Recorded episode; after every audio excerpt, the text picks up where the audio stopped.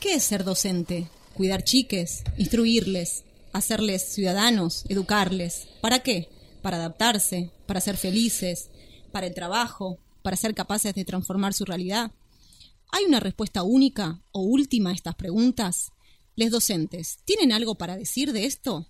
Los que hacemos con voz docente entendemos que no hay una única respuesta a estas preguntas, que no se puede pensar a la educación sin escuchar a los docentes y que no es casualidad que haya pocos lugares para que se los escuche. Se deja su voz recluida, presa dentro del aula, oprimida, y aún así logra ser transformadora y dadora de sentidos. Este programa pretende ser una invitación a escuchar esa voz, la de quienes sostienen el sistema educativo junto a las familias día a día, la voz docente.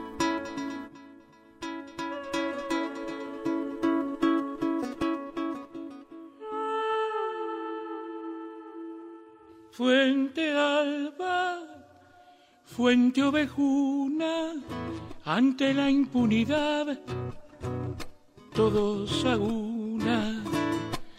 Fuente alba, fuente ovejuna, ante la impunidad. Buen día a todos, a todas, a todes. ¿Cómo andan? Buen sábado. Arriba, arriba, que son las 10 de la mañana. Suficiente descanso. No, pero ¿cómo arriba son las 10 de Buen la día, mañana? Gaby. ¿Cómo estás? Yo vengo de dormir la siesta. Si hoy es miércoles, son las 6 de la tarde. Bueno, claro. Bueno. Vamos a decir que esto es grabado. ¿va? Sí, sí, sí. Estamos grabando por ahora. Nuestra idea es hacerlo en vivo, pero. eh, Pero no. Pero no. No da la vida para un sábado a la mañana. sí, sí. Todos los sábados. a la Segundo programa con voz docente. Mucho éxito. Tengo muchos mensajitos de compañeros que piden temas y le vamos a hacer caso. Hoy vamos a pedir Bueno. algunos de esos temas. Vamos a pasarlos. Escúchame, eh, eh, en tus entrevistas, tus diálogos, hoy nos toca Eli. Sí, hoy nos toca una entrevista con Eliana. Ella es docente del CPI. Eh, una, una entrevista que tiene un montón de matices. Vamos a eh, aprender un montón de temas eh, sobre la situación actual y también sobre cómo eh, transitaron la pandemia, porque esta entrevista fue grabada en mayo. Yo creo que como oyente privilegiado, porque son grabadas desde mayo, este, esta es de las entrevistas, de, son todas, pero muy, uno, un distraído puede pensar que es muy sindical y es muy pedagógica. Yo En cómo el acompañamiento a las familias, a los chicos, a los y cómo las condiciones materiales que uno a veces pide desde lo sindical tienen que ver es- enormemente con lo pedagógico. Así que no sé, ¿te parece que arranquemos con Dale, arrancamos con, la este primera primer- parte. Dale. Bueno, hoy estamos con nuestra invitada del día de hoy. Ella es Eliana, es docente del CPI. Hola Eli, ¿cómo estás? Hola, ¿cómo estás? Bien, ¿y vos? Todo bien, por suerte. Muy bien, muchas gracias por, por estar acá con nosotros. Y primero te quiero preguntar, ¿qué es un CPI?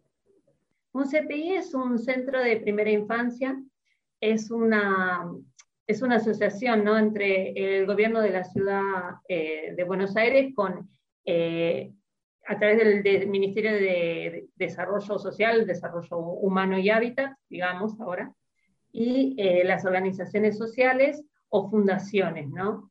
Eh, el ministerio eh, subvenciona a estas organizaciones, a estas, fundaciones para que pongan eh, jardines maternales que se encarguen del desarrollo de, y educación de niños de, de, los 45 días hasta los 3 años. O sea, nosotros lo, estamos a cargo de la primera infancia, digamos. Eh, y los, alumnos nuestros que asisten generalmente son nenes de eh, condiciones vulnerables. Eh, tenemos muchos alumnos de, bueno, madres adolescentes, abuelas que se tuvieron a hacer cargo de sus nietos, eh, muchos hijos de, lamentablemente, de trabajadores precarizados que, bueno, con esto de la pandemia lo están pasando difícil. Y, bueno, niños que vienen de hogares. Eh, la verdad que es una población que, que necesita todo, todo el esfuerzo y, y, el apoyo, digamos, de nosotros que trabajamos ahí y de gobierno que últimamente no lo estamos teniendo. Es decir, tienen completa la matrícula, ¿no? Y debe haber muchas familias en lista de espera. hay bastantes familias en, lista de espera, sí. Sí, la verdad que sí, hay familias en lista de espera. Eh, y también se genera mucho la familia en lista de espera eh, por esto de que el gobierno de la ciudad no está viendo jardines maternales, ¿no? Eh, al contrario, está cerrando el del Ramos, por ejemplo, ¿no? entonces se genera esto. De hecho, nosotros queremos pertenecer al Ministerio de Educación y queremos, nos consideramos un jardín maternal porque las docentes son somos docentes, somos recibidas. Eh, yo, por ejemplo, soy del Normal 1, entonces eh, estamos a cargo de la sala. Eh, y bueno, nos manejamos con todo esto de, cómo se manejan en el Ministerio de Educación. hacemos informes, planificaciones. yo, por ejemplo, estoy haciendo, tengo una diplomatura en jardín maternal y tengo un postítulo.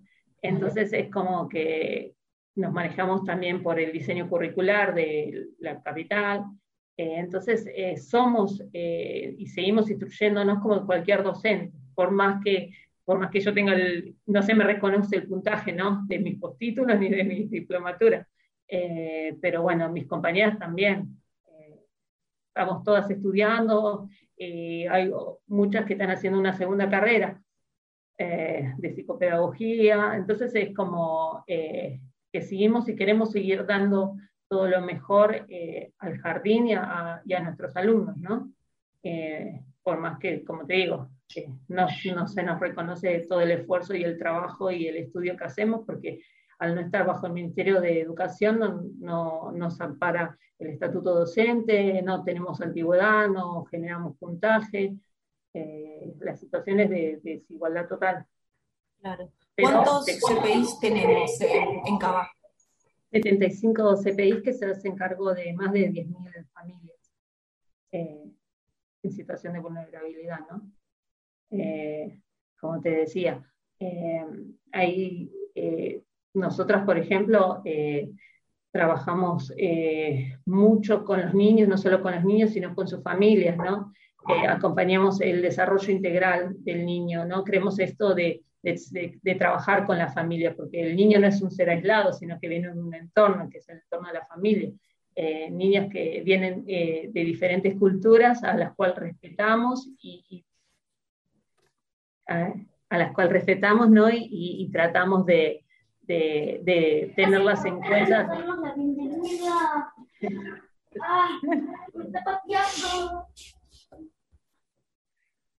Eh, bueno, vienen de distintas, viste, vienen de distintas culturas, entonces eh, siempre tenemos en cuenta eso, ¿no? El origen de los niños, la cultura. Eh, es un, la verdad que es un trabajo integral, ¿no? Eh, estamos siempre atentos, no solo nos encargamos de la educación, sino también de lo que es, su desarrollo integral. Bien. ¿Y cómo es un día en el CPI? ¿Cómo es la vida escolar del CPI? Ahora está como medio todo truncado, digamos, porque el, nuestro CPI, bueno, es de jornada completa, de ocho y media a cuatro y media de la tarde.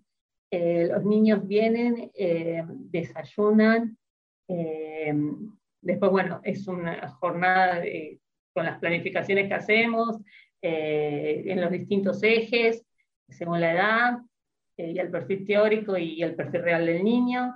Eh, bueno, después eh, ellos almuerzan, hacen la siesta, meriendan, eh, y bueno, y después, bueno, cada uno se, vienen las familias a retirarse y se van a su casa. Ahora, con esto de la pandemia, tenemos nada más que tres horas. Vienen los niños tres horas, de lunes a, jueves. solo desayunan o meriendan según el turno que hagan, porque hay una burbuja que es por la mañana, otra burbuja que es por la tarde y eh, no estamos pudiendo habilitar la cocina, entonces eh, no le estamos pudiendo ofrecer el almuerzo, que es tan importante, ¿no? En las entrevistas que últimamente tuvimos eh, con las familias, ¿viste? Nos dicen, no puede ser que el gobierno habilite los bares, que habilite los restaurantes y no puedan habilitar esto, que, que es, realmente los nenes lo necesitan, porque yo no le estoy pudiendo garantizar a, mi hijo la alimentación. Te cuento algo, ¿no? En la mercadería que nos mandan para donar a, a la dar a las familias, que es la mercadería que les corresponde a ellos, porque ellos hacían el almuerzo ahí, entonces nosotros les tenemos que dar la mercadería que les corresponde al nene por ese almuerzo que nos le estamos dando en la semana. Son cinco días de almuerzo que les corresponde. Y nos mandan garbanzo, arvejas, tuco, eh, leche, eh, fideo, pero no nos mandan proteínas. En todo el año pasado no nos mandaron nada, ninguna proteína. Ahora nos están mandando dos latitas de atún por niño para que entreguemos por semana. Y un niño no come solo dos latitas de atún. Estamos hablando de niños que están en desarrollo, en crecimiento. Eso es más que nada necesitan proteínas, carne, pollo. No se los estamos pudiendo dar. Es lo que más caro está ahora. Claro. O sea, y no Pero se estos los estamos sí se lo estaban dando cuando funcionaba Cuando- la cocina Claro, cuando CPI. no estábamos en la, claro, cuando existía en el CPI no estaba la pandemia. Entonces, ¿qué pasa con eso? Eh, y se hizo el reclamo, ¿eh? los CPI hacen los reclamos para que por favor nos manden carne para poder darle a la familia, pollo, eh, y no nos están dando, o sea, nos mandan más alimentos secos o, o cuando pedimos proteína nos mandaron huevo, el huevo y las dos latitas de, de atún. Eh, o sea, hay una deficiencia alimentaria también que, que no, están, no están cubriendo. La verdad que, que es muy grave porque son nenes que, que están, eh, los primeros tres años de vida son el, eh, donde los niños más se desarrollan y más eh, eh, mejor alimentación necesitan. Y, la verdad que no, no la están teniendo. ¿Y están asisten- asistiendo estos días? Ya que el horario es tan cortito y quizás para la familia se les complica un montón organizarse. Claro, claro. Además de esto que se eh, suma que no está el almuerzo. Sí, sí, cuesta mucho. Eh, ahora eh, hay niños que sí, eh, nosotros viste, llamamos a, hay un puntaje, los EPI se manejan por puntaje. Entonces, es todo como uno se, a veces siento como que uno discrimina, como más discriminado y más invisibilizado y más vulnerado, ¿no? Eh, porque cuanto más pobre sos, como más derecho al, tenés que ir al CPI, ¿no? Entonces, eso se el programa se maneja por sistema de puntajes, ¿no? Eh, si sos madre soltera y tenés eh, un trabajo en negro y de pocas horas, digamos, y no tenés cobertura médica, eh, más derecho tenés de, de ir a un CPI. O sea, como si Claro. todas esas... eh, Cuanto claro, más como- vulnerable sos, más puntaje sumás, entonces tus posibilidades eh, crecen para poder conseguir la vacante en un CPI. Claro, entonces es como mu- muy discriminatorio. Y bueno, te cuento una anécdota, ¿no? Nos pasó que el programa eh, hace un par de años se puso como a revisar los puntajes, ¿no? Y en mi sala había un nene que el padre era taxista y le querían sacar la, le querían sacar la vacante porque tenía un auto, o sea, no se fijaban que tenía un auto porque era su herramienta de trabajo, sino tenía un auto, entonces, eh, wow, tiene un auto, es un beneficio y tiene plata. Eh, entonces es como que la verdad que hubo que presentar incluso una carta de amparo eh, y explicando que era eh, la herramienta del trabajo del padre, que por favor no le saque la vacante. Eh, la verdad que sí, que es todo muy... Es todo así muy, muy limitante, ¿no? muy frustrante. Se juega con la pobreza y la necesidad de la gente de una manera muy cruel, ¿no? Los nenes están asistiendo ahora, a- igual, viste, llamamos a todos los nenes y bueno, los que están en situación de mayor vulnerabilidad, es, eh, se le ofrece primero la presencialidad, ¿no? Eh, eh, y bueno, son tres horas, algunas familias, viste, les cuesta el hecho de ir por esas tres horas, ¿no? Pero bueno, dentro de la pandemia es lo que se puede hacer y lo que está permitido para cuidarlos, ¿no? Y mantener todos los sistemas de protocolo y de salud necesarios. Eli, ¿cómo están pudiendo garantizar el protocolo sanitario? Eh, el año pasado eh, costó, viste, que entregaran lavandinas, guantes, barbijos, costó un montón, eh, los antifaces, eh, viste, para protegerse, los anteojos, digamos.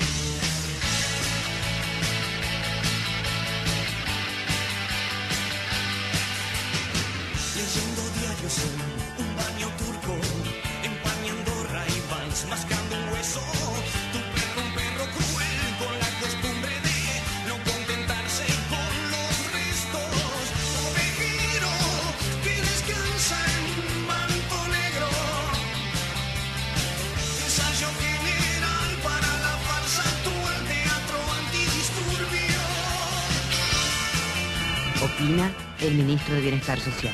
¿De qué este, estrato social provendrían los este, adolescentes drogadictos? Hay de todo, pero lamentablemente yo diría que es más fácil que los haya entre el ambiente estudiantil que entre el ambiente trabajador. Normalmente el que trabaja está en procura de un ideal y demás. A veces el exceso de, de pensamiento puede motivar estas desviaciones. En este rollo de monos de polvo hemos perdido el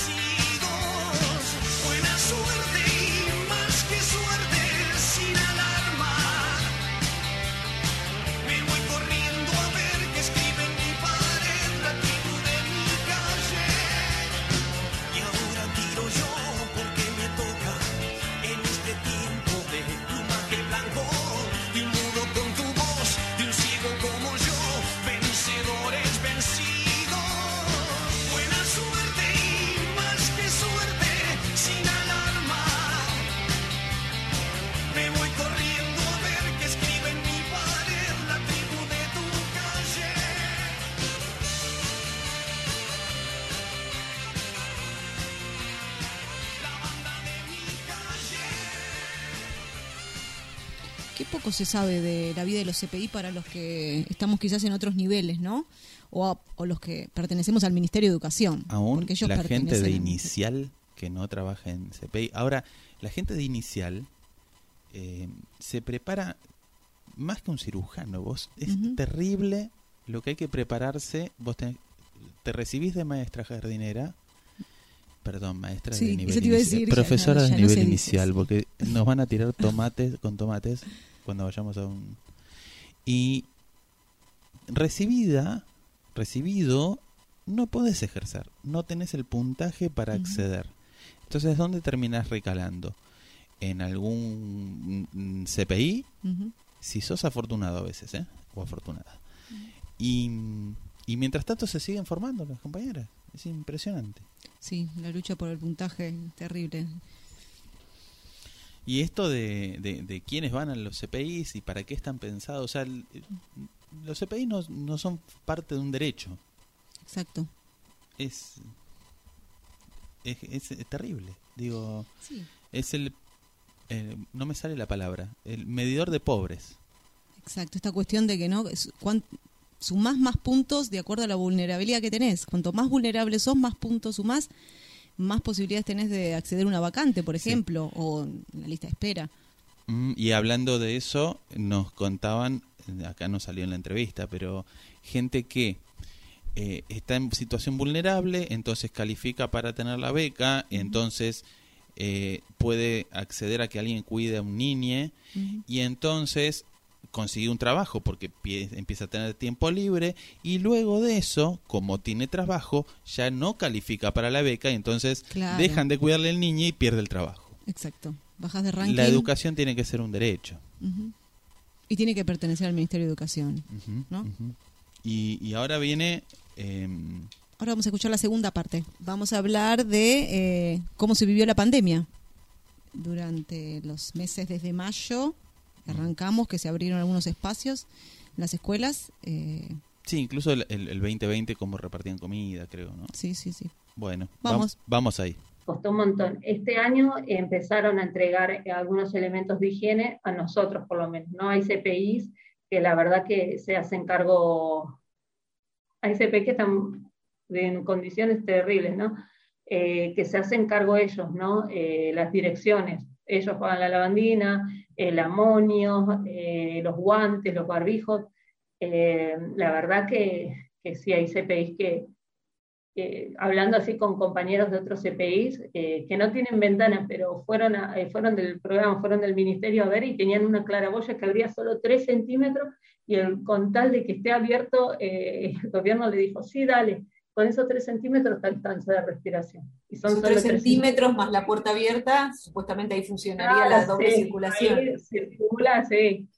Y, y después, bueno, viste, van la supervisora de, de Ministerio de Desarrollo, que tampoco es que ellos van a ver, digamos, no son ellas las que tienen que garantizar, hacen su trabajo, y de hecho muchas están peor pagas o están en las mismas condiciones que nosotros. Eh, entonces, eh, les, viste, eh, les dicen, bueno, páganlos ustedes y vemos cómo hacemos después para que se los devuelvan. Eh, paguen ustedes y asegúrense ustedes del protocolo. Y obviamente ellas lo van a hacer porque están en juego su vida y la vida de los niños y de la familia. Eh, pero sí, necesitamos un plan de, de infraestructuras eh, acorde para cada CPI, un eh, financiamiento. Eh, necesitamos una autoridad sanitaria que vaya y que regule, que, que- que nos diga qué hacer en caso de, de que haya un posible caso positivo. Eh, la verdad que sí, que necesitamos que se haga cargo el gobierno de un acompañamiento mucho más detenido. ¿Cómo se manejan ustedes cuando tienen un caso positivo? ¿Dónde lo reportan? ¿Cómo saben eh, lo que Claro, nosotros lo que hacemos es aisl- aislar al niño o a la docente. En caso de que sea un niño, llamamos a la familia y lo, lo mandamos, bueno, a que se sopa un UFU eh, y avisamos al programa.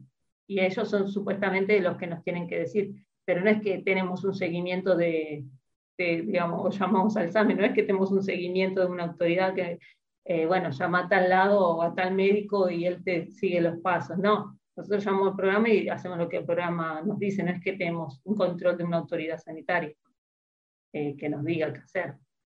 ¿Cuentan con algún hospital cercano que le pueda dar una mano? Sí, la verdad que sí, el Ramos, sí. Eh, estamos cerca de ahí, en contacto con el Hospital Ramos Mejía. Eh, nos acompañan un, un montón, eh, de hecho vienen a veces a, a- cuando se podía, ¿no? Daban eh, charlas a la familia sobre nutrición, sobre cuidados de, durante el invierno, sobre alimentación. La verdad que el Ramos sí nos reacompaña un montón. Eh, también daban sobre la, importancia de las vacunas. Eh, la verdad que sí, sí, nosotros apoyamos el ramo y el ramo nos apoya a nosotros porque eh, tanto de ellos como nosotros estamos reinteresados en la infancia, pero de, de verdad, ¿no? No solo, no son una campaña política para nosotros, no son un número, ni una campaña electoral, son la verdad que eh, personas que les importa la infancia igual que a nosotros. Respecto a la vacunación, tengo entendido que ustedes no forman parte del personal docente no, de CABA, entonces si bien Mm. pertenecen al primer grupo que debería ser vacunado, eh, como el sistema de empadronamiento no los contempla, están por afuera de eso, o sea, no están vacunados. Claro, claro, como te decía, viste, Eh, el Ministerio eh, de Desarrollo y el gobierno de la ciudad quiere docentes enfrente de las aulas de los CPI y somos todas docentes recibidas de distintos normales, como decía yo, del normal 1. Eh, entonces, mm, somos docentes, ¿no? Y somos de la primera línea de jardines maternales. Entonces, tendríamos que estar, porque es para trabajadores y no trabajadores de, educación que forman parte de la primera línea. O sea, también mis compañeros de limpieza y de, de, cocina, todos los directivos, todos tendríamos que poder empadronarnos. Nos pasa a nosotras, a mí, a, a mis compañeras docentes, que nos empadronamos, nos toman todos los datos, eh, cuando después eh, llamamos al 107 o averiguamos si estamos empadronada a través de un, un número de WhatsApp que te dan para ver si vos estás empadronado o no, eh, nos sale a todas, no solo del CPI al que pertenezco, sino a los demás CPI, eh, usted no figura en los padrones. Eh, y vos decís, pero si somos docentes recibida, tengo el título acá en la mano, es para docentes de, y hay docentes de, institutos privados que fueron vacunados. Mi prima es de un instituto privado y fue vacunada. Entonces, ni siquiera ahí nos reconocen, ¿no? Como que es todo exigencia y ningún reconocimiento. Nos pasó que tuvimos una compañera que consiguió una suplencia, ¿no? Larga de un mes. Entonces no podía eh, cumplir correctamente con el trabajo que se desarrolla en el jardín y eh, decidió emprender el camino, bueno, y tomar esta suplencia. Y se anotó. Eh, la, la vacunaron. Claro. A la semana la vacunaron. Cuando se anotaba como trabajadora del CPI, ponía eh, el Instituto de Trabajo CPI eh, y no, no, no, la, no la vacunaba, no figuraba en el, en el, empa- en el empadronamiento. Eh, después como puso esta escuela y fue un mes, que de hecho ya terminó su licencia hace poco, eh, eh, ya está vacunada. No importa, fue un mes. Pero Tiene que tomar una suplencia, aunque sea de dos días, para poder conseguir la Claro, vacuna. para vacunarte. Sí, sí. La verdad que sí. Sí. Eli, respecto a los sueldos de los trabajadores del CPI, eh, ¿cobran como cualquier otro docente? No, nuestro sueldo está muy por debajo eh, de lo que es un sueldo de, de docente. Olor a goma quemada viene de los barrios de la hambruna. Llama el bombo y el piquete, corta la ruta. Llamarada y humo negro crecen y entre chispa y reverbero con perfiles de ceniza los piqueteros. Una mujer piel y huesos marcha y en sus pechos consumido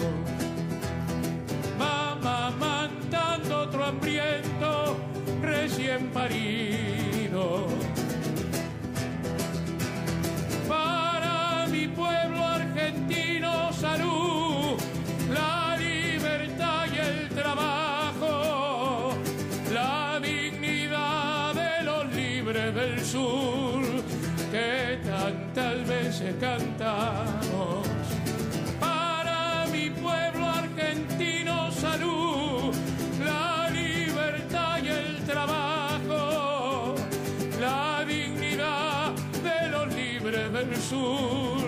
Que tantas veces cantamos, que tantos han traicionado.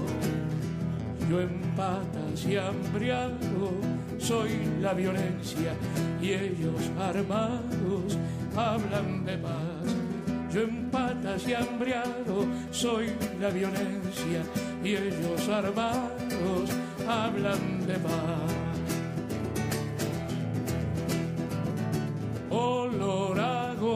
Quemada temen que se chamusque la historia dos cosas que les espantan, pueblo y memoria. Con un me duele de reuma llegan. Estábamos escuchando a Rafael Amor en su canción con olor a goma quemada, ¿no? Creo que es olor a goma quemada. Ah, no con. Ah, olor a- Pero creo. Bueno, escuchábamos a él y cómo ha cambiado la vida escolar desde, desde el momento que ella nos cuenta ahora, todo lo que hemos transitado. Este año fue más desgastante que el año pasado. El año pasado era angustiante porque uno estaba encerrado y todo lo que implica romper rutinas. Este año no volvimos a una rutina porque todo el año estuvimos pensando, ¿no? Ir, volver, ir, volver, nos aíslan, no nos aíslan. Eh, hay que mantener a- a- a- con mis hijos, no. Sí. Arrancamos muy temprano, arrancamos el 16 de febrero. eh, El año que viene el año el pasado 7. no transitábamos esto de estar con los barbijos a esta altura del año, con el calor, estas temperaturas, se hace difícil. Pero bueno, viste que circula esta información que de primero a tercer grado, a partir de ayer, se podían sacar los barbijos, pero no llegó de forma oficial a las escuelas. Sí, incluso preescolar también. Sí, Mm. no, es, es, eh, es la política del descuido. Es terrible porque si algo oficia de... Si es la hay una última medida que erradicar es el barbijo en espacios cerrados.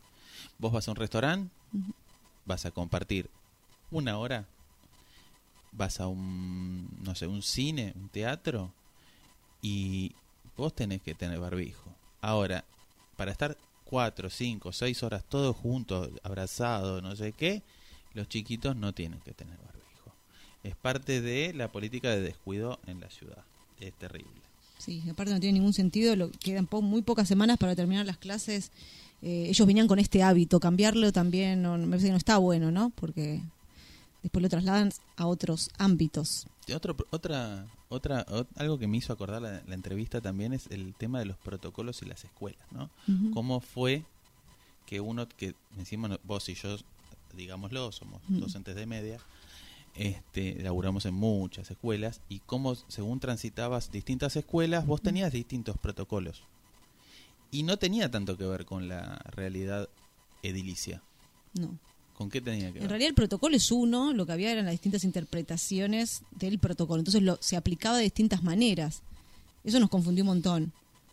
Sí, y aparte, Eli, eh, creo que en la entrevista en un momento plantea claramente que el- lo que faltó es acompañamiento de lo que sería el Ministerio de Salud, de alguien técnico que conociera. Venía alguien en algunos casos a dar unas charlas que te tranquilizaban, que te decían, pero no te miraban la realidad del ICI y te decían, acá pueden entrar tantos chicos con distanciamiento, por ejemplo, que fue toda la discusión Sí. del principio del año. Maestras midiendo, ¿no? El metro y medio y calculando muy solas en eso. Sí, sí, sí, sí, sí, sí. Mucho estrés. Bueno, ahora vamos a escuchar la tercera parte de la entrevista a Eli, eh, que nos va a contar un poco sobre las condiciones laborales eh, De los CPIs. de en los general. CPIs en general. Bueno. ¿Vamos? Vamos ahí. Dale. Dale. De hecho, nosotros trabajando jornada completa cobramos lo que cobra un docente por media jornada. Eh, de hecho, nuestros sueldos hace más de, hace cuatro años, viste, Eh, entre, hay una brecha salarial entre un 60% entre un trabajador de educación y un trabajador de CPI, pero no solo nosotros, ¿no? Eh, las auxiliares, eh, maestranza, cocina, todos eh, cobramos un- entre un 60% menos de lo que se estaría cobrando si pertenecemos al Ministerio de Educación. Que de hecho nosotros queremos pertenecer, los CPI quieren pertenecer porque nos manejamos como jardines maternales. Hay de todos, ¿no? Eh, como, eh, como son, todos pertenecen a distintas organizaciones, eh, eh, los manejos son distintos. De hecho, hay docentes que son, yo soy monotributista, como muchas compañeras. Ahí hay otros docentes que tienen eh, gente, eh, digamos, en blanco, que les paga las cargas sociales, que son los primeros, eh, digamos, que cerraron. Muchos cerraron cuando empezó lo de la pandemia, porque es tanto lo que viene de carga social que no los podían mantener, no se podían mantener. Y ahí hay muchas familias que quedaron también fuera del sistema y quedan fuera del sistema totalmente. Eh, la verdad que es como que quedan a las derivas, tanto la- las docentes como las, eh, como las familias ¿no? y los niños. La verdad que sí, que es como muy cruda la realidad que, que se vive. Eh, y es mucho el trabajo ¿no? que te lleva, ¿no? Eh, el CPI, ¿no? Porque como te digo, uno trabaja con la familia, uno no es que eh, solo trabaja con los niños, uno trata de acompañar a esa familia, eh, si está en alguna situación de, de vulnerabilidad o si está viviendo una situación de violencia, trata de, de aconsejarlo, de, de conectarlo con distintos organismos, hay un trabajador social en el jardín, es una psicopedagoga, eh, viste que hacen todo un acompañamiento al niño y a la familia. Entonces es como que, que se castigara ¿no? esa, esa mirada integral ¿no? que uno tiene del niño, ese acompañamiento. Eh, la verdad que, que sí, es, no, no, no están, tendrían que, que fijarse, ¿no? Eh, más en, la primera infancia, en un solo usar el cartel para defender, es lo que estamos viviendo ahora, ¿no? Eh, sale el gobierno de la ciudad diciendo que defiende la educación, pero te cierra el jardín de ramo, no reconoce a los docentes del CPI, eh, entonces no está acompañando ni a los docentes ni a la educación. Eh, es solo para, no sé, publicidad para los padres o publicidad electoral, eh, porque la verdad que, que no, no, no veo a ningún, o sí veo, digamos, a los agentes del gobierno cuando abren, cuando está, es tiempo de campaña o cuando abren la CPI en, los- en el periodo de inicio y quieren sacarse fotos y después ya no, no los ves más. La verdad que sí, que sí, que estamos, bueno, nosotros exigiendo, ¿no? Eh, hay un Instagram que de colectivo de trabajadores de CPI, eh, que ahí pueden ver, ¿no? Eh, es un CPI, los reclamos, la situación que atraviesan los CPI. Yo invito a todos que, que entren porque la verdad que es eh, la síntesis de todo lo que está pasando en los CPI.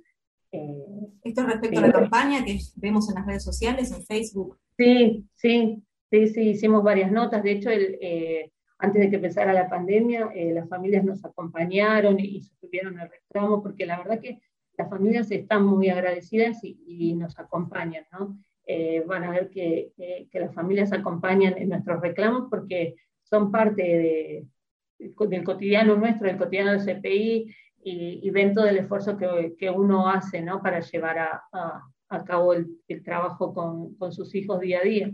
Eh, entonces, eh, hay un reconocimiento de parte de ellos. Eh, porque, bueno, nosotros eh, eh, vivimos con ellos también todo, ¿no? Todo el desarrollo de sus hijos, porque van desde los 45 días hasta los 3 años. Eh, entonces, sí, hay un, hay un apoyo. Bueno, te comento algo, ¿no? Nosotros, nuestro CPI, por ejemplo, eh, como te decía, es eh, personas de, de condiciones vulnerables. eh, hay muchas familias que no se podían acercar al, al CPI porque eh, no tenían con quién dejar a los nenes tan chiquititos. Eh, y consideramos que en ese contexto eh, era como sacarlos a los nenes, no queríamos que, que ellos vayan a, a retirar la, la mercadería a- con los nenes, ¿no? ¿no? No era una situación que fuera segura en todo el marco que estábamos viviendo con tanta carga de virus. Eh, entonces, eh, nosotros íbamos y, y les acercábamos la mercadería. Pero eso también surgió de nosotros, no es que el gobierno destinó una plata para que nosotros, eran de una compañera, eh, tenía el marido, tenía un auto por el trabajo, entonces ponía el auto, eh, o entendés, o, o así, bueno, conocidos cuando, eh, cuando había algún conocido o preguntando, si alguien tiene un auto que nos pueda acercar porque la familia no puede y lo necesita, o cuando había casos de familias nuestras en la sala que, que se presentaban, viste, eh, que se habían contagiado también. eh, nosotros nos acercábamos y se los acercábamos hasta la puerta, eh, porque te decían que, que lo necesitaban, porque era lo que tenían para, para comer. Y hablamos que era eso y no tenían, en esa mercadería que le podíamos alcanzar no había proteínas, pero eran lo único que tenían para comer, porque si tenían trabajos que eran eh, en negro, eh, tercerizados o muchas familias que, que tienen trabajos temporarios, entonces eh, vos tenés que hacer el esfuerzo de alcanzárselo eh, porque sabes que no, no cuentan con otra ayuda y no hay un, digamos, un gobierno presente eh, que, que les acerque la ayuda. Entonces, bueno, la verdad que eso, el, el trabajo que se hace en los CPIs es, eh, al menos en, en el que yo pertenezco ¿no? y en los que conozco, es eh, bastante, bastante importante y necesario. Eh, y nosotros como docentes, bueno, eh, la verdad que, que hacemos eh, todo, todo, porque eh, hacemos, yo hice efemérides, eh, todo lo que te dice el diseño curricular de jardín maternal, eh, nos basamos en todos los ejes, eh, como te digo, eh, nos especializamos, estamos haciendo diplomatura, yo ahora estoy haciendo un postítulo en literatura infantil, y entonces tengo compañeras que también, y otras, como te dije, están estudiando psicopedagogía, como que tratamos, viste, de, de aportar todo, ¿no? Pero bueno, es de- no, no tenemos reconocimiento ni, ni puntaje que eh, tenemos años, yo estoy del 2017 en el jardín, en mi CPI, y todos estos años eh, no me corren con ningún tipo de puntaje ni con antigüedad. Claro. Eli, y por último, ¿dónde los buscamos en las redes sociales si queremos seguirlos Sí. para ver Bueno, más, un poco, conocer un poco Sí. más sobre esta campaña? Eh, colectivo de trabajadores CPI eh, está en- tanto en Instagram como en Facebook. Y este lunes, eh, viste, en la Plaza del Primero de Mayo, eh, se va a hacer, eh, se van a juntar varios trabajadores y trabajadoras de los CPI a, a reclamar también eh, por vacunas, por infraestructuras seguras que podamos recibir a los niños en condiciones, para que nos den los materiales de bioseguridad para poder recibirlos, eh, porque nuestra intención es esa, ¿no? Uno eh, quiere abrir el CPI porque sabe que hace eh, un trabajo integral y que acompaña realmente, pero necesitamos eh, la seguridad, ¿no? Necesitamos que, que sea seguro tanto para ellos como para nosotros y para sus familias, ¿no?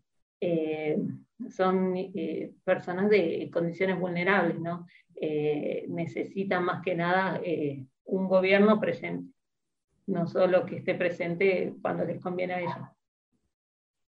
Bueno, Eli, muchas gracias por toda esta información Por favor. que estás brindando y por estar acá. No, por favor, un gusto, gracias por el espacio. Muy llamativo esto que nos cuenta Eli de la brecha salarial del 60% en comparación con lo que ganamos nosotros que no pertenecemos a ningún CPI ni al Ministerio de Desarrollo. La verdad que se traduce en un ninguneo importante, Mm, ¿no? ¿Vos qué Sí, pensás? yo, a ver, eh, por un lado sí, es una Mm. forma de tirar abajo el sueldo del resto, eh, pero mucho se habló, mucho no, muy poco se habló de educación en estas elecciones.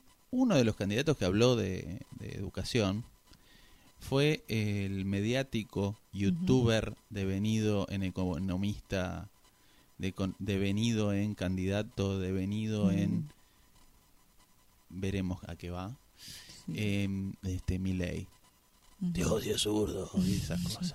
Bueno, ese muchacho em, tiene un proyecto, o pa, no es un proyecto. Él, no- ninguno es de él, por un lado, son todas copias de políticas de otros lados. Eh, hablan de vouchers, de no distinguir entre público y privado. Alguien paga la educación, el Estado vos como usuario te da un voucher y vos con eso elegís. Lo canjeás. Lo canjeás por un servicio educativo, así te lo dice. Bueno, eso termina en esto. El servicio educativo eh, termina siendo una forma, eh, eh, así planteado, termina siendo una precarización laboral y el docente va a cobrar o la docente va a cobrar según, por ejemplo, los chicos sean mejores o peores estudiando. Entonces, vos irás a la- una mejor escuela si sos mejor estudiante. Su- Suena eh, en un mundo idílico, suena bien, pero en realidad lo que perpetúa son las diferencias. Claro. El pibe que tiene o la piba que tiene peores condiciones ya de por sí accede a una peor escuela y entonces que- queda condenado a perpetuarse en un y en definitiva esos sistemas funcionan sobre esto, ¿no? Sobre la segmentación. El pobre por el pobre hacia ser más pobre o seguir siéndolo y el rico hacia ser- y después se agarran de tres ejemplos de ascenso social para decir todos podemos ser, no sé, alguno de estos ricachones de aplicaciones que siempre la Sí, sí. porque hicieron en un garage se hicieron multimillonarios. Bueno, en la próxima intervención que es de Inés, ella nos va a contar un poquito el, el proyecto que están presentando para poder ser parte del Ministerio de Educación, el cual está siendo rechazado sistemáticamente sin ninguna propuesta superadora. Sí, ahí eh, eh, creo que cuenta más, pero este primero le agradecemos los saludos a Inés. Este no es solo el, el proyecto, ¿no? Es, es- es más profundo. Es justamente el proyecto que están planteando las trabajadoras rompe con esto que si bien lo plantea mi ley descarnadamente como es siembra, yo digo, siembra sentido común, para que esto que ya hace la reta desde hace rato, y, y el, el por hace rato, eh, quede como, bueno, es una es algo de, que tiene que ser así. Eh, y, y el proyecto de las chicas, que es tra- que sea trabajo, que sea estable, que el sueldo por la misma tarea, por el mismo nivel de formación, sea este sea, sea bueno sea el mismo en definitiva Sí. y poder que la educación sea un derecho y no una mercancía eh, rompe completamente con esto y ese es el de fondo el debate con el Ministerio de Educación de la ciudad con el Ministerio de Desarrollo fíjate que no está esto Sí. piden docentes para después contener eh, socialmente pero no para formar Exacto. bueno vamos a lo de Inés Y después le quitan el derecho que todos tenemos al aguinaldo, ¿no? Tan Claro. esperado, esperamos los, los aguinaldos. Ah, es la cuesta 3 Estamos- claro Sí, sí contando los días como los presos para recibir los aguinaldos y ellos no, no, no lo tienen. Les dan un bono que no se sostiene. ¿Vamos a escucharla? dale Hola Ceci, ¿cómo estás? Bueno, saludo a los compañeros, a las compañeras, felicitaciones por el programa y gracias por hacerlo.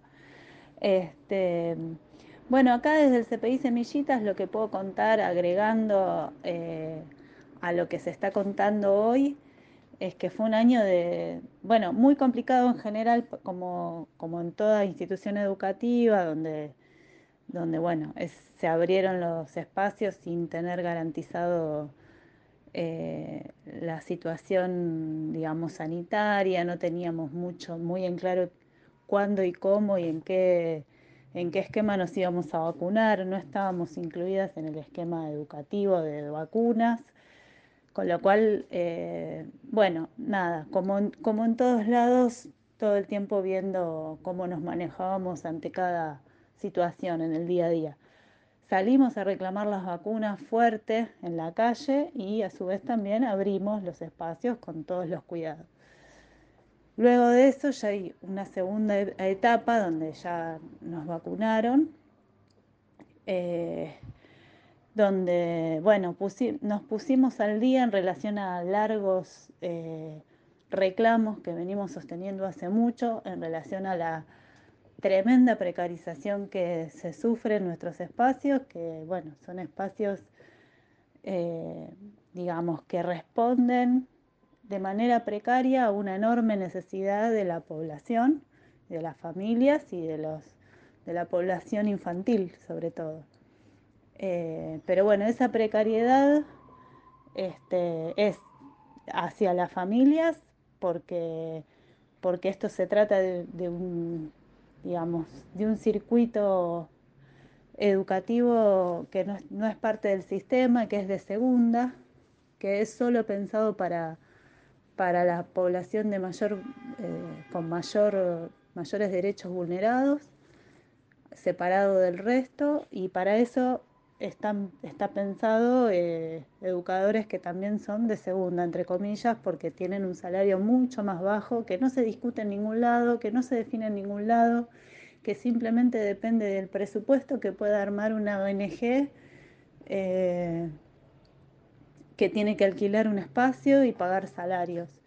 Eh, así que nosotros tratamos de transformar eso llevando un proyecto de ley a la legislatura. Esto eh, nos llevó mucho tiempo. Este año lo pudimos eh, como concretar, pero se arrancó en el 2017 la idea de presentar un proyecto de ley que dé una salida más de fondo a los reclamos, porque si no siempre estamos peleando por un aumentito, algún subsidio que no resuelve nada. Y bueno, y, y las docentes no, se nos va la vida acá y se nos pasan los años y, y seguimos sin tener la antigüedad, ni el reconocimiento, ni nada. Entonces, eh, bueno, en el mes de, el primero de septiembre hicimos una movida muy, muy grande enfrente a la legislatura. Algunos espacios cerramos ese día para, para trasladar nuestro trabajo ahí, mostrarlo y, eh, y presentar el proyecto que se presentó a través del bloque del Frente de Todos. Eh, luego de eso hubo una respuesta muy este, contundente por parte del programa que dirige los CPI, eh, que bueno, son funcionarios de- del PRO cla- claramente. Bueno, muy enojados con, esto, muy sorprendidos también. Eh, han salido a reagrupar una parte de los CPI a favor suyo. Cuando digo CPI no hablo de sus trabajadoras, sino de, de algunas organizaciones que responden a ellos. Y, y bueno, salieron a, contestarnos diciendo que, bueno, que ellos también iban a presentar un, pro- un proyecto de ley. Este, bueno, nada, no, no nos pareció de alguna manera que, que, bueno, respondían poniéndose a la altura desde sus ideas y desde su fuerza, ¿no? Eso por un lado nos asusta porque cuando ellos son mucho más poderosos y las represalias que pueden tomar pueden llegar a ser graves, pero por otro lado nos pone contentas porque vemos que, digamos, que el golpe que le hemos dado ha sido contundente también, digamos. Pasaron ya dos, dos meses y medio y nos siguen respondiendo que ellos no acuerdan con el proyecto presentado. Y bueno, y, se han producido un montón de movimientos eh, en favor y en contra de esta situación. Lo bueno fue que se puso a la luz, se puso sobre la mesa una situación que estaba muy invisibilizada en relación a nuestros, a, a la imposibilidad de contar con derechos. Nosotros nos llegan mensajes de compañeras que la pasan muy mal realmente, ponen el cuerpo todos los días por 32 mil pesos, por 28 mil pesos, por salarios que no superan la indigencia. Este, que se le han recortado horas en el medio de la pandemia, que, que no cobran en el verano, situaciones realmente indignantes, ¿no? Y que nadie, nadie las discute más que nosotros. Así que eso es lo que nosotros pusimos sobre la mesa, mesa presentando un proyecto de ley. Este, y eso nos sirvió, obviamente, para nuclearnos, para discutir, para conocernos más, para nuclear más gente, para llegar a más compañeras. Y bueno, y lo hicimos también con el respaldo de la UTE, que, que bueno, también no dejamos de ofrecer la afiliación a ese gremio, porque bueno, las docentes tenemos que estar amparadas y protegidas eh, lo más posible. Estás escuchando Radio Viral, la radio comunitaria que escucha tu voz. Bueno, Gaby, ¿cómo, ¿cómo viene la semana? ¿Tenés alguna novedad sobre las titu- titularizaciones? La novedad es que el- yo, lo, yo lo considero un avance. El ministerio no ha avanzado. ¿no? Digo, eh, yo sé que hay mucha angustia entre los compañeros, compañeras, em, proyectos de vida involucrados. Hasta este año, si te salían 20 horas interinas, te tirabas de cabeza porque pensabas que eran para toda la vida. Y de repente nos cambiaron las reglas del juego. Eso ya lo Y sí. charlamos la semana pasada. Eh, la Tocan la estabilidad laboral y, y nos provoca una angustia terrible, ¿no? Y pues claro, escúchame, de repente, con lo en- que encima estos chicos tardan 3, 4, bueno, yo la vez pasada dije, ¿no? Como 9 meses en pagar. Eh, de repente, si quieren, te mandan las horas a concurso. Eh, yo creo que hay que eh, lograr que ese concurso no se haga. Eh, y mientras tanto, además, la titularización que nos que nos están debiendo, porque los que no han Arrancar por ahí, ¿no? Arrancar por la fotográfica. Sí, y para eso necesitamos organizarnos en las escuelas. Sí. Sí, sí. Pero bueno, viste que estamos en un momento de, mu- nosotros que estamos en media, de mucho cierre, ¿no? Estamos a full cerrando proyectos, bimestres y demás, y a veces no encontramos el tiempo para, para charlar, se nos va el año, ¿no? Y no es casual que por ahí se esté planteando todo esto cuando se está cerrando un año. No, hay que, hay que lograr organizar las escuelas como sea. Yo creo que hay que conseguir delegados de escuela. Hablando de organizar escuelas, Dale, ¿qué sí. está pasando esta semana en tu escuela? Estamos En el votando, Avellaneda, sí, en Nicolás Avellaneda. Nicolás Avellaneda, Palermo, ¿Cómo viene esa elección? Nunca escuché una elección más larga, o sea, de fiscalización de una semana. Cinco días, Es tres turnos, eso, fiscalizada por dos docentes todo el día. todo el día. Bien. Yo creo que las elecciones nacionales son un poroto. y venimos bien. Hoy te, te cuento que ya votaron eh, más de 130 compañeros. Ya abrimos que hoy es miércoles. Cuando salga será sábado y habrá delegados nuevos. Hay dos listas. Bien. Eh, veremos, veremos cómo sale. Somos. Interesante que haya dos listas. A veces cuesta armar, ¿no? A veces cuesta que haya un compañero. Hay muchas Sí. escuelas que no tienen un compañero o compañera y los compañeros se asustan a la hora de ser delegados. Ser delegados es tratar de ver cómo nos organizamos un poquito. Yo creo que en la escuela hace rato estamos moviendo, por ejemplo, el petitorio contra, bueno, por la titularización, no contra, por la titularización, pidiendo que, nada, todo lo que dijimos hace un rato, eh, podríamos tratar de ponerlo en la página o donde sea, no sé, por internet. Le haremos llegar por internet el archivo del petitorio para que lo haga, lo imprimas en tu escuela, eh, lo hagas circular. La gente no sabe. Yo creo que ese es el principal hoy rol de un delegado y que para eso hay que elegirlo entre los que haya acuerdo con organizar. Serán si son cinco son cinco, si son 130 compañeros los que quieren votar, que sean 130, eh, pero tenemos que darle manija a la organización. ¿Vos para cuándo? Y pronto, pronto, pronto se viene. Está, está difícil, ¿no? En algunas escuelas se recarga mucho, la, se espera mucho de, de la función del delegado. En respecto a la información, ¿no? Es como si fuese el delegado, el delegado sos el sindicato. Si hay ¿no? acuerdo entre cinco y compañeros, ahí viene UTE, por ejemplo. Claro, sí, claro, bueno, claro, te asocian directamente Te- con la comisión directiva. claro. Y bueno, a mí me está pasando últimamente. Pero em, por lo pronto, es, si hay acuerdo con cinco de hacer la elección, bueno, tres o cuatro tendrían que ser delegados, repartir esa función. Sí. La idea es que, que las necesidades de los compañeros lleguen, que, la- que los compañeros se puedan expresar como cada escuela vaya encontrando sus formas. Eh, Después, si todos podemos encontrar todos y charlar y ser amigos y cantar compañías, Mm. bienvenido. Pero por lo pronto empecemos a organizar porque eh, si no, nos van a mandar las horas a concurso. Exacto. Sí, en escuelas donde no hay delegados falta esto, la gestión, gestionar asambleas, juntarnos, eso es la función del delegado, nos surge naturalmente. Y si no son asambleas, si eh, de movida no hay esa cultura en la escuela, que muchas escuelas, insisto, no hay una persona que quiera ser delegado. Sí. No hay no hay una cultura, hay muchos profes que entran y salen todo el tiempo en medio. Este, y será empezar a hablar con los compañeros y, y ir viendo qué piensan y qué piensan y, y qué y, insisto, eh, eh, el petitorio por lo menos pensamos nosotros un poco hasta informa previamente antes de pedir la firma. Eh, y da poquito, pero eh, es empezar. Nadie tiene que ser Superman para arrancar. No, no. Me parece que sería que, que buscar ser eh, Maradona cuando no jugaste el primer partido de reserva eh, no está bueno.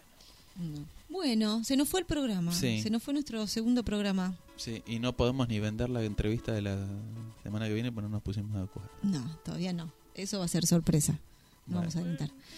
Bueno, gente, que terminen lindo el sábado. Nos estamos Nos estamos viendo la semana que viene. Escriban por internet. Sí, mándenos mensajitos. Estos temas que pasamos hoy fueron eh, mensajes de Olor a goma compañeros. quemada lo pidió Charlie de Matanza. por. Sí, sí, sí. Y la canción de Los Redondos, Vencedores Vencidos. ¿Por qué Vencedores Vencidos? No sé, yo, yo perdí ganando o gané perdiendo. No sé, no salí ¿Con qué lo el fin de semana. bueno, Bueno, abrazo para todos. beso. Chao, chao. de razones de pobre, siempre olvidado, armado de esperanzas para ir luchando fuente alba, fuente ovejuna, ante la impunidad, todos a una. Fuente alba, fuente ovejuna, ante la impunidad.